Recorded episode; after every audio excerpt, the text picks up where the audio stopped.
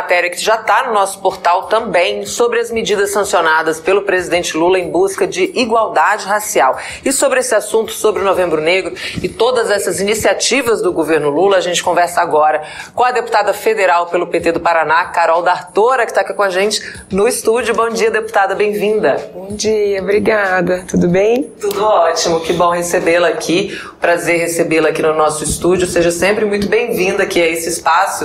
E Obrigada. eu queria começar falando desse pacote né, de ações pela igualdade racial que foi assinado pelo presidente Lula, que ele mesmo chamou de reparação histórica, né, pelos anos de escravização aqui no país. É, como é que a economia estruturada na escravização afeta até hoje a população negra no Brasil?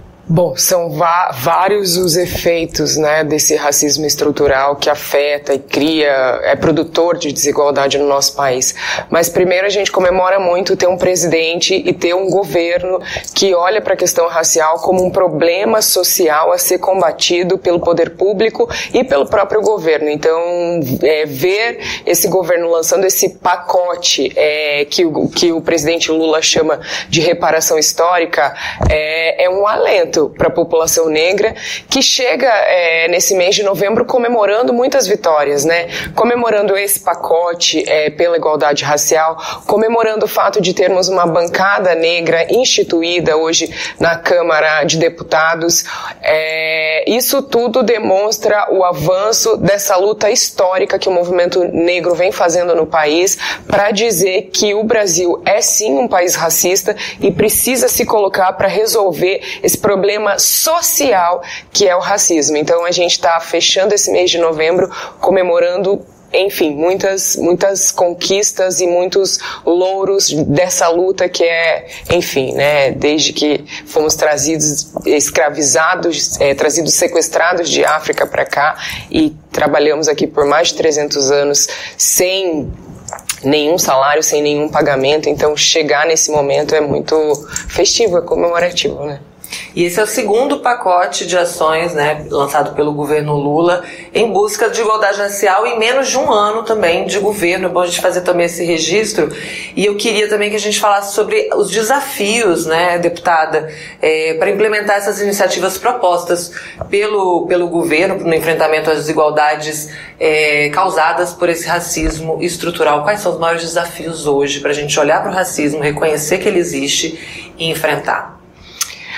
Bom, é um problema gigante porque se a gente olhar para todos os números de violência, de desigualdade no mercado de trabalho, de desigualdade, é, enfim, né, em todas as áreas é, do nosso país, a gente vai perceber que a soma de gênero e raça é a maior produtora né, dessa uhum. desigualdade. Então, você vai olhar para a pirâmide social, por exemplo, você vai ver que a base da pirâmide social, as pessoas que estão na, em, em maioria em situação de vulnerabilidade, são mulheres negras. São mulheres negras, por exemplo, que recebem os mais baixos salários, que estão nos empregos informais, na informalidade.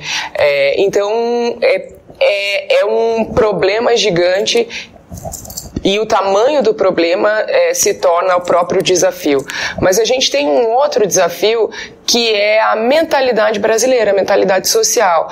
O, o racismo, ele, ele não é algo que está no ar, né? Ele é algo tangível quando a gente olha para esses dados, quando a gente olha para esses números, quando a gente olha, por exemplo, para a população carcerária e percebe que a maior parte dessa população é negra, quando a gente olha para a população em situação de rua e percebe que a maior parte dessa população também é negra. Então você percebe que isso é objetivo, é tangível. Mas essa objetividade, né, esse racismo racismo que se expressa na forma como a sociedade se organiza, ele decorre de uma questão de mentalidade, de uma mentalidade é, de um país que infelizmente sofre até hoje com todos os estereótipos racistas que foram criados a partir é, de uma abolição inacabada que a gente teve no nosso país, que a gente chama assim, né? A gente teve a abolição da escravatura, mas foi uma abolição inacabada, não conferiu é, de fato fato, para a população negra, direitos, não conferiu ressarcimento, pagamento pelos mais de 300 anos em que essa população doou toda a sua força de trabalho aqui e construiu basicamente tudo que aqui existe. É, e na abolição foi simplesmente abandonada, é, jogada é, de lado, sem ser é, incorporada efetivamente pela sociedade brasileira. É, então é, a gente é, percebe essa o tamanho desse problema, mas percebe que esse problema é causado por esses estereótipos é, que se conformaram depois, depois dessa abolição inacabada. Então, ah, que não, população não gosta de trabalhar, população negra não gosta de trabalhar, é pobre, está empobrecida e, e aí N é, razões racistas que se criaram a partir disso e que são mentirosas, né? E que infelizmente ainda estão na mentalidade de várias pessoas. A gente vê o racismo sendo reproduzido cotidianamente nas instituições, nas escolas. A gente está recebendo muitas denúncias, por exemplo, das situações de violência de racismo na escola. Mais de 60% da população negra dizendo que o lugar onde mais sofre violência é na escola. E a gente passa boa parte da nossa vida no, no percurso escolar, na trajetória escolar. Então, é, acredito que o maior desafio é desconstruir essa mentalidade racista. O maior desafio, para além dos desafios do poder público mesmo, que é combater as desigualdades com os mecanismos políticos e etc., é a gente combater também é, o racismo é, nas escolas, combater o racismo que se reproduz através das pessoas. Né? A gente precisa inclusive sensibilizar pessoas que hoje é, estão em espaços institucionais com a instrumentalidade para promover igualdade, para promover uma sociedade mais igualitária e não o fazem porque tem uma mentalidade racista. Então, o nosso maior desafio é promover letramento racial, educação para as relações étnico-raciais, porque aí sim isso vai interromper esse processo de reprodução de racismo e nos colocar num outro momento que é o da superação que a gente espera muito. E o reconhecimento também dessa estrutura racista, fica, ele fica ali impedido por causa da, do mito da democracia racial também, né, deputada? Exatamente. Esse mito da democracia racial, que também há muitos anos o movimento negro vem se colocando para dizer não existe democracia racial no Brasil. Quando a gente olha a subrepresentação da população negra na política, quando a gente olha a subrepresentação da população negra em espaços de poder, em espaços de decisão, é, a situação econômica econômica, a gente percebe que não existe. É, isso é um mito, mas ainda existem pessoas que acreditam que não existe racismo. O Florestan Fernandes, que é o sociólogo é, que se colocou né, para pesquisar e desconstruir mesmo o mito da democracia racial, ele, ele diz isso. O brasileiro ele, ele não é racista, né? Você não encontra brasileiro que se diga racista. No entanto, é, quando a gente olha como a sociedade se organiza, como ela se estrutura, isso se evidencia. Verdade. Eu queria falar um pouquinho também da bancada negra, né, que foi aprovada a constituição da bancada negra este mês, e um dos objetivos é participar das discussões no colégio de líderes, mas também tem se articulado também com outros poderes. Eu queria que, fala, que você falasse também da importância dessas outras agendas e desses encontros TST, TS, STF, como é que tem sido a articulação da bancada para além do parlamento? Bom, como, como comecei dizendo, a gente está fechando esse mês de novembro comemorando muitas vitórias e uma delas é, é a instituição da bancada negra. É, a gente ainda não galgou a proporcionalidade é, que a gente precisa na representação política brasileira. Então, a gente comemora que temos mais mulheres negras eleitas, que temos mais pessoas negras ocupando esse espaço político, mas mas, mas é, esse aumento ainda não representa é, a totalidade da sociedade, né? A população negra no Brasil, ela é a maioria, né? Pretos e pardos são 56% do país. E isso não se expressa dentro da Câmara. Então, a importância de ter a bancada negra instituída é para que essa maioria da população, que é uma minoria política, porque dentro da Câmara somos uma minoria política, para que essa minoria política tenha voz.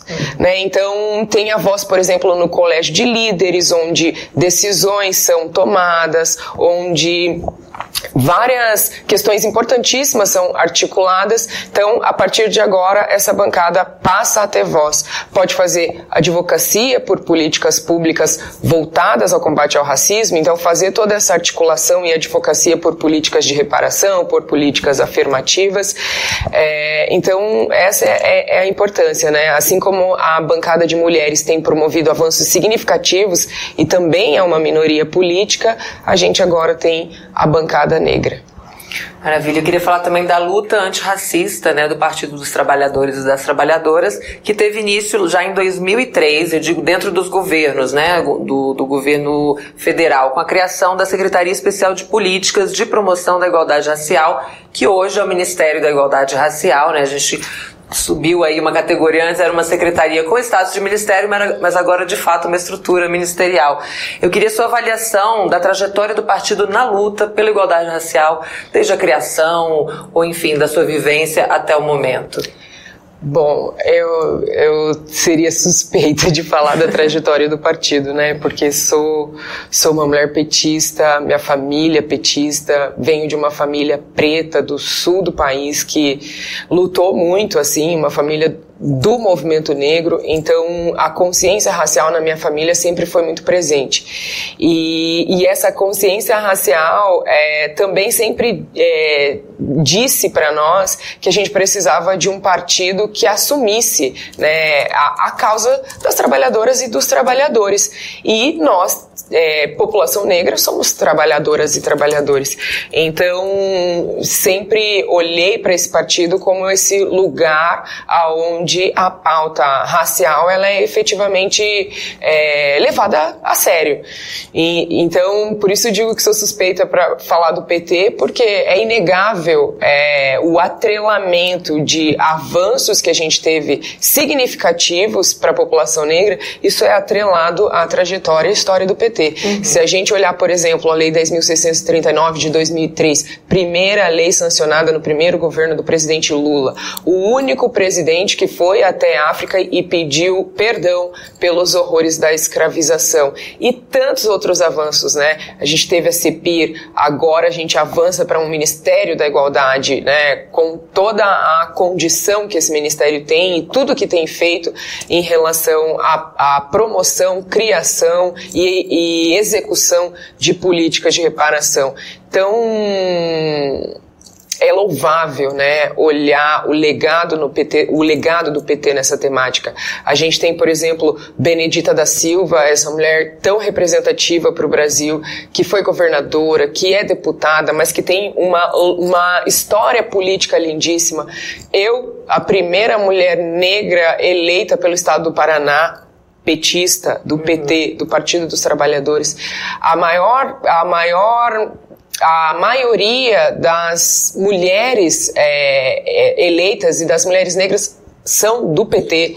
Então, isso, bom, a gente poderia, se a gente for falar das, das políticas que foram é, encaminhadas, né, de como, se a gente for falar de como o PT assumiu as reivindicações do movimento social negro, do movimento de mulheres e, enfim, tantos outros, né, da, das populações indígenas, é o partido que mais promoveu o avanço é, nessas temáticas. Então, como digo, a gente fecha esse mês de novembro, nós estamos nos encaminhando para fechar esse mês de novembro com realmente muitas vitórias. E importante a gente também continuar olhando para o futuro, porque a gente teve alguns avanços até aqui, mas a gente tem muitos outros ainda, uhum. né? E é esse o desafio do poder público, então que a gente possa ver essas sementes que, bom, a gente está vendo fruto de sementes que foram plantadas lá atrás, como por exemplo a semente, as sementes da Lei 10.639, que trouxe muito mais pertencimento para a população negra, que, que, que tem sido um instrumento importantíssimo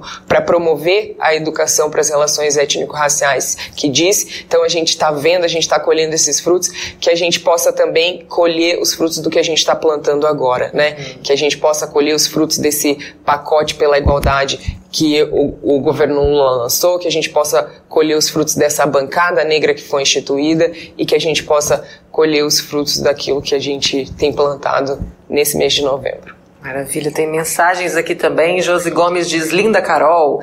A Josi Negreiros falou: Bom dia, deputada, seja bem-vinda, parabéns pela sua atuação. Alberto Quirone aqui também parabenizando as atitudes, né, as iniciativas do, do Novembro Negro. Pamela Biernaski Viva Carol D'Artora, que orgulho que de você e da sua trajetória. Olha aí. Da minha cidade. Qual é a sua cidade, deputada? Curitiba. Ah, essa é de Curitiba. Ali, a Pamela falando de Curitiba aqui também, mandando o um recado. O Alberto Quirone também está com a gente aqui, sugerindo a leitura né, de obras é, que contem a história também da, da escravização no Brasil. E ele pergunta aqui se com a escola integral seria possível ensinar línguas africanas também nas escolas brasileiras. Você acha disso, Carol? Ah, eu acho sensacional fazer esse resgate, porque se a gente olhar para o nosso idioma, o nosso idioma é marcado por dialetos africanos. Então a gente, eu brinco que a gente fala dialetos africanos sem saber. Tem várias palavras no nosso idioma que vêm de dialetos africanos, né? Então seria muito legal fazer esse esse resgate. A Lélia Gonzalez diz que a gente não fala português, a gente fala pretuguês. Olha aí, que legal. Essa, essa mistura, mistura. né? E, e, e dialetos indígenas também, né? Sim. A gente tem. Tudo isso está é, guardado na nossa forma de falar. Inclusive um laboratório, eu acho que ele é internacional, enfim, é uma multinacional, divulgou resultados de, de exames feitos com a população brasileira em vários estados, várias regiões do país, todas as regiões do país, e detectou que a raiz materna do Brasil é negra indígena.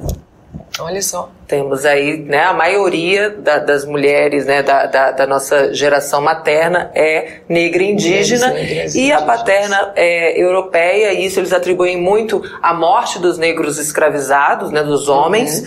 e também àquela miscigenação forçada, né, com as violências com as mulheres negras, mas é muito legal essa pesquisa também, esses, esses dados foram divulgados. A Joana Dark está aqui dizendo, a deputada Benedita da Silva é um exemplo para todas nós, que Deus abençoe todas essas deputadas Amém. Obrigada, Joana, pela mensagem aqui. Deputada, agradeço muito sua participação aqui com a gente no estúdio. Venha sempre, venha mais. Venho sim. Eu só queria deixar um recadinho, assim, uma que é às 16 horas, a bancada negra estará toda no plenário da Câmara hoje para que a gente aprove, né, a partir dessa bancada, o, o dia 20 nacionalmente, uhum. né, o Dia da Consciência Negra, para que ele se torne é, um feriado nacional.